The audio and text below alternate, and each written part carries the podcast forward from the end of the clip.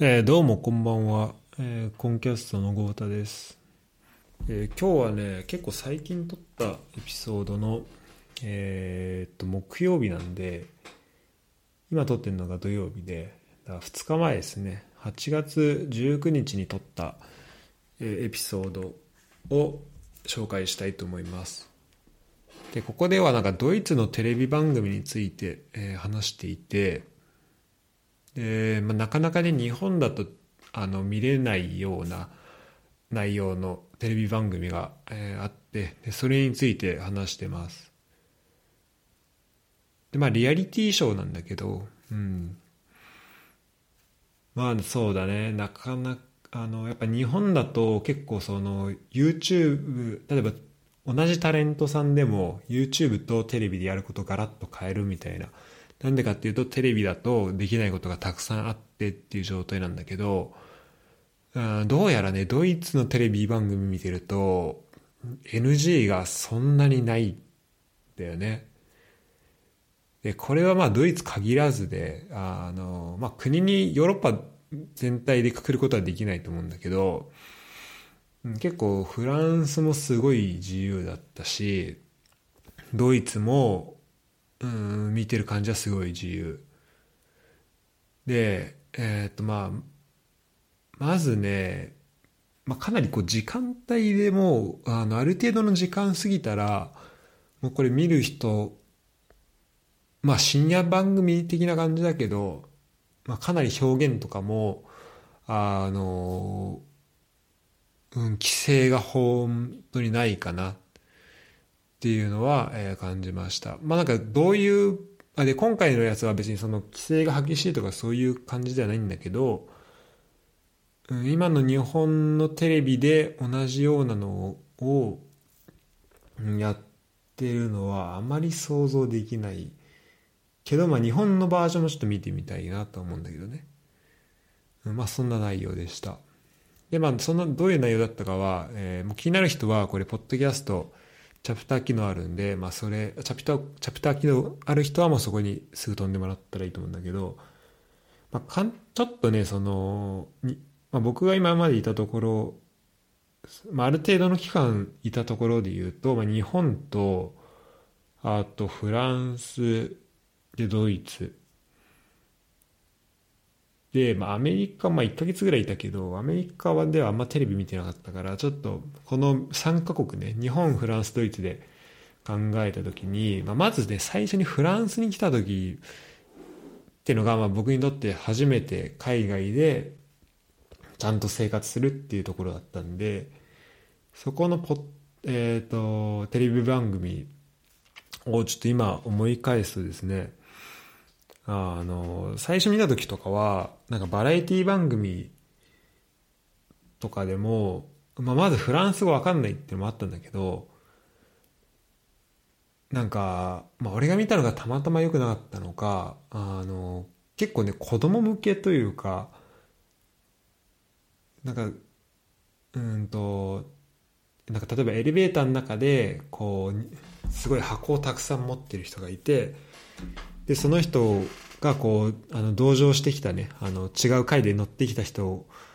が来るんだけどその箱をねめっちゃ持ってる人がそれをこう崩しちゃってそれが崩された時のなんか周りの人の反応をリアクション見るみたいな。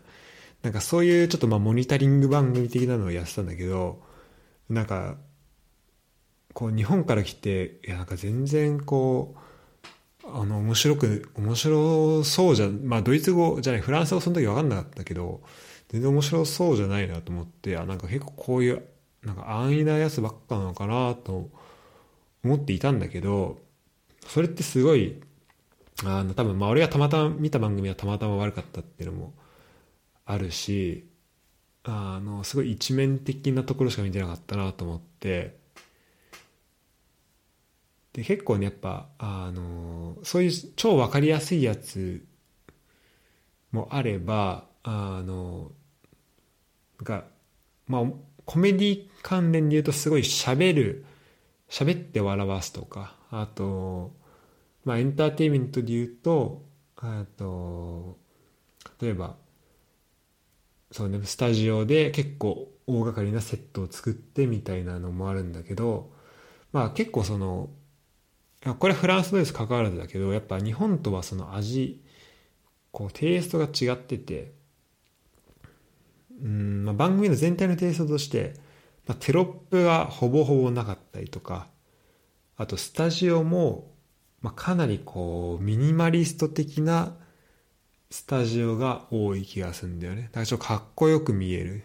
やつとか。うん、あとまあ番組の構成というかあの CM の入り方とかも全然違ってもう CM が平気で34分ぐらい流れてることとかもあるしあと逆にこの番組のあの台風とかの時にこう L 字のさこう情報情報欄みたいなの出ると思うけどその番組の普通の放送してる最中にその CM の CM 用の L 字のね、こう枠が確保されてて、うん、なんかそういうのもあったりして、まあこれドイツ、フランスだったかな、まあドイツのね、このヨーロッパの、うん、まあこう日本にはない特徴かなっていうふうに思うんだけど、そうね、だから、あの番組のね、こう内容とかも、まあ、やっぱ違ってて、あの、そこは面白いですね。で明らかにその規制とかを全然気にしていないというかあの本当にこう表現したいものを表現しているのですごい面白いしで今回は紹介しきれてないけど例えばなんか世界のちょっとやばいところ10選みたいなのでなんか日本のあの日本も紹介されててなんかえっとねこう日本の地下 SM クラブ的なところが 紹介されてて、あの、これが日本だみたいな。うん、は、で、俺が全然知らないなんか渋谷の世界みたいなのもなんか紹介されてたんだけど、うん。で、これが、これ一応地上波っていう扱いなのかな？ドイツは、どうなんだろう？えっ、ー、と、まあお金これみんな払ってんのかもしれないけど、結構あのヨーロッパだとあの日本だともうテレビやったらあの、まあ、地上波とかねこう普通にバッて入ってくるけどその、まあ、そんなに特別な契約いらずに入ってくると思うけどフランスとかだとそのなんかケーブルテレビを契約してないと番組見れなかったりっていうのがあるんだよね。でドイツはどうなんだろうな多分ね公,、うん、公共の放送局が無料でやってる気がするんだけど、まあ、ケーブルテレビとかじゃなくてやってる気がするんだけどえっ、ー、となんだっけ。まあそんなねあのそそんなところがもうそういう結構過激それはねかなり過激な番組をやっていたりとか。あと取り上げるものとかも、まあ、フォーマット自体はどっかで見たことあるようなもので、例えばこの後、あの、紹介するのも、まあ、バチェラーとかバチェロレッテの、その、ゲイバージョンという感じなんだけど、えー、他にもなんか、えっとね、虎の、マネーの虎みたいな番組だったと思うんでね。あの、英語だと、かドラゴンズ伝とかっていう確かタイトルでそれなんかあの新しい事業を始めたい人がこう経営えっ、ー、とね投資家とか、まあ、お金持ってる人何人かにこうピッチをしてなんかこういう商品を作ろうとしててでもお金がいくらいくら必要だからあのお金を投資してほしいみたいな出資してほしいみたいな話をする番組があるんだけど、じゃあそこで紹介されてるものが、なんか昆虫食の会社出てきたりとか、うん、そのフォーマット自体見たことあるけど、その中身のところが、あ、なんか結構こう、新しいところに来てるなっていうのは結構あって、うん、そういうの意味で結構ね、ドイツのテレビ番組は、うん、結構好きかもしれないな。あとなんか CM がね、あの、ドイツ語わかんなくても結構なんか見てるだけで面白いやつがあって、うん、それもいいですね。なんかね、かっこいいのもあるけど、ちょっとね、なんか笑えるようなやつもあるんだよね、ドイツ語の、ドイツのやつって。はい、ということで、今回は、その中でも、えっとね、プリンス・チャーミングっていうね、えー、ゲイの、ゲイの人が、えー、ゲイのパートナーを探すという、えー、まあそれもね、こう、テラスハウスみたいにお互い参加者同士がっていうのじゃなくて、まあ、これもあのこの話してる中で言うんだけど、えー、バチェラー形式でこうある人をみんなで取り合う。っていう形式のやつがあるらしくてですね、えー、まあそれについて話してます。ということでちょっと前置きのところで、えー、本編と同じぐらい話しちゃったんですけど、また、あの本編ではまた違うこと喋ってるので、えー、ぜひ、えー、聞いてもらえればなと思います。それでは、えー、どうぞ。えおはようございます。コンキャストです。えー、っと、今日はですね、えー、ドイツのテレビ番組について話していきたいんですけど、あの、毎週ね、水曜日の夜にえっ、ー、とルームメイトとあともともとあのここに住んでた、えーまあ、僕と入れ替わりでねあの今僕があの寝てる部屋にもともと住んでたあの人が、まあ、集まってなんかあの一個こうドラマとかドキュメンタリーとかをこう見ていくみたいなそういうあの会が毎週あるんだけどでそこであの先ちょっと前まではなんかバチェロレッテっていうさあのバチェラーのバチェラーってえっ、ー、と一人の男性を巡ってこうあの女の子同士がこう奪い合いをねするみたいな。まあそういうリアリティショーあると思うけどまあそれの男女逆バージョンっていうのが、まあ、日本でもあったと思うんでね。えー、と一人の女性をめぐって、えー、男子が奪い合いをするっていう。ででなんか昨日そのみんなが見てたのがで、まあ、全部ドイツ語だから内容完璧に分かってるわけじゃないんだけど、えーと、出演者が全員あのゲイででその人たちがえっ、ー、と一人ねすごいこう、えっと、プリンス・チャーミングって言われているあの人がいてその人をまあ奪い合うというかそういうのがねあったんだよね。だからまたちょっとあのまあ似たようなフォーマットだけどちょっとこうコンセプトとしてあ新しいというかまあコンセプトは一緒かな、まあ、まあ、やってることとしてちょっとあのーパターンとしては新しいものが出てきて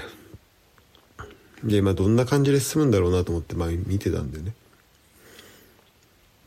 そしたらあのなんかまずあのそこがちょっと、まあ、ならではかなと思ったのがえっとまあこうバチェラーとかバチェロレッテとかってまあ、見たことある人いたらわかると思うけどこうこうまあ会場があって大体その会場にみんなこう寝泊まりしてあのー、結構なんか豪邸で豪邸のところにずっといたりすると思うんだけど最初そこに集まるシーンがあるんだよね。どんどんどんどん人が次々に来てっていうのがあってでそれバチェラーバチェロレッテはその時にあの誰がバチェラーとか誰がバチェロレッテっていうのはもう分かってるからその来た人をみんなそのバチェラーバチェロレッテが、迎えるみたいな。そこでちょっと挨拶して行くみたいなっていうのがフォーマットであると思うんだけど今回のそのプリンスチャーミングはあのそれがね誰がプリンスチャーミングかっていうのが最初は明かされてない状態でみんな集まるっていうのがあってこれね面白い面白,、まあ、面白いなっていうかちょっと他と違うところだなと思ったんでね。でなんでそれができるかっていうと、まあ、そもそもねバチェラーバチェロレッテでそれをやろうとしても例えばあのこのプリンスチャーミングの場合はどんどんどんどんこうあのゲイの人がどんどん集まっていってで最終的に最後にはいこの人があでその集まっていく中でみんなでこうどんどんこう談笑していくわけよ。話してこうあのいくわけよ。でさあの最後のタイミングで実はこの人がプリンスチャーミングでしたみたいな感じになるわけ。でもそれをバチェラーバチェロレッテでやろうとしてもあのーまあね明らかにもう見た目で男性女性ってもうこう分けれる状態にあるからだからあの集まった後にこの人実はこの人がバチェラーでさこの人もバチェロレッテですってなってもまあそりゃそうだよねってなっちゃうからあのこのね全員ゲイだからっていう、えー企画だからこそ、まあ、できることかなと思ったんだよね。でそんな感じで集まっていったんだけどあのだまあみんなこうすごい仲良く話してるわけよ。だいたいバチェラーバチェロレッテだとうんとまあそのバチェラーバチェロレッテと最初なんか挨拶というか「こんにちは」みたいな話してなんかその奥のたまり場みたいなところにどんどんそのあのバチェラーだったら、まあ、女の人がでバチェロレッテだったら男の人がどんどん集まっていくと思うんだけど、うん、と今回のやつはもう最初からもうみんなねそこにあのプリンスチャーミングも、えーそれ以外の参加者も関係なくずっと集まってるわけよ。で俺ドイツ語で見てたからあんまりこのなんかどういう風に進むかっていうのもよく分かってなかったしタイトルは「プリンスチャーミング」になってるんだけどなんかどういうそのなんか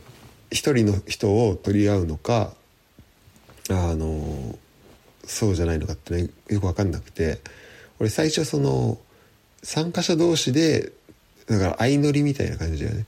あの参加者同士でどんどんあのカップル作っていってであのうんなんかどんどん抜けていくみたいなやつなのかなと思ったんでね。でそそれはなんかでそれって、まあ、バチェラーバチェロレッテやったらできないことだと思うのよ。でなんかそれ面白いなと思ったけどまあ聞いたらねそのプリンスチャーミングっていうのがいて、まあ、そこを奪い合うっていうあの話らしくて、うんまあ、なんでねその、まあ、演出的なとこあると思うんだけどなんでこの最初誰がプリンスチャーミングでっていうのを明かさなかったのかなっていうのはちょっと思ったんだけどまあ確かにねこう事前に「バチェラーバチェロレッテ」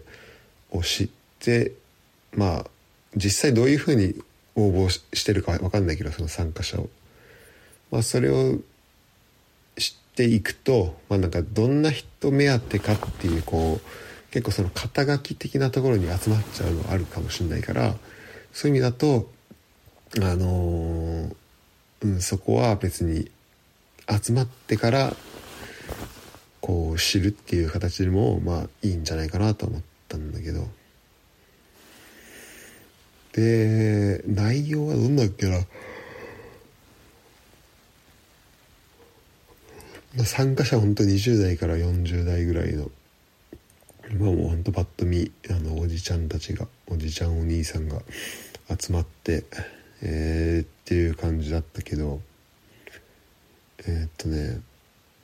で大体バチェラーバチェロレッテもそうだけど最後にその一人をね選んであ一人ずつこうなんかバラをね渡していくと思うんだけどバチェラーバチェロレッテは。えー、と今回の場合はそれがとなんか黒いネクタイで違うなんかねもしあの喪服に使うような黒いネクタイでなんかそこちょっとしかも結構なんかそんなちょっとチープな感じでいやそこももうちょっと他にやりようあったんじゃないかなっていう感じはあったんだけどで最初になんか一人こうあの一人呼んで話してでなんかドイツ語そんなよくわかんないけどなんかそれ聞いてたらなんか残念ながらあの「さようならだね」みたいなことを言ってる感じだったのよ。であなんか俺のね「バチェラーバチェロレッテの」まあ、そんな見たことないけどそのイメージだとあのその例えば最初20人とかいたらその後10人ぐらいに振り落とされるわけだけどそのなんかその振り落とそのその先進めない10人にはなんか話ってしてないよなと思ってあの大体こう受かっ通った人の10人に対してあのなんかこういうあのここういうとこが良くてであの次もよろしくみたいなこと言ってで最後残った10人にはごめんなさいみたいな感じだったんじゃないかなと思ったからなんかすごいこう参加者全員にあの通らなかった人も含めて話するんだなと思ってあなんかそれは結構こう、うん、なんかまあフォーマットとしてちょっとまあ誠実味が増すなと思ってあなんかいいなと思ったんだけどであのなんかでもなんか結構分かんなかったからそのルームメイトに「これどういうこと?」って聞いたら「あなんでこの人はそのあこの人はそんなにあの選ばれなかったの?」って聞いたらいやこの人はその、まあ、最初ね誰がプリンスチャーミングかって分かんなかったわけだけどそのプリンスチャーミングっていうのが分かったらいやこの人タイプじゃないわってそのねあのプリンスチャーミングじゃない側の人が思ったらしくて。そうそれであの、そそその人側からいやもうごめんなさいって言って去るっていう場面があって。これも、まあ、だからこのフォーマットでやってるからこそ起きることだしあのそれをねあの結構さバチェラーバチェロレッテだったらなんかその参加してこうちょっと有名になりたいしこうテレビに残りたいみたいなモチベーションの人も結構いるかなと思うんだけどそこをもう最初のところでいやあの自分はもういいんだってなんかそのいても時間の無駄になるなと思って時間のお互いの時間の無駄になるなと思ってその選択ができるっていうのはいやすごいなっていうふうにまあ思いましたね。うん、という、えー、この「プリンス・チャーミング」ってやつを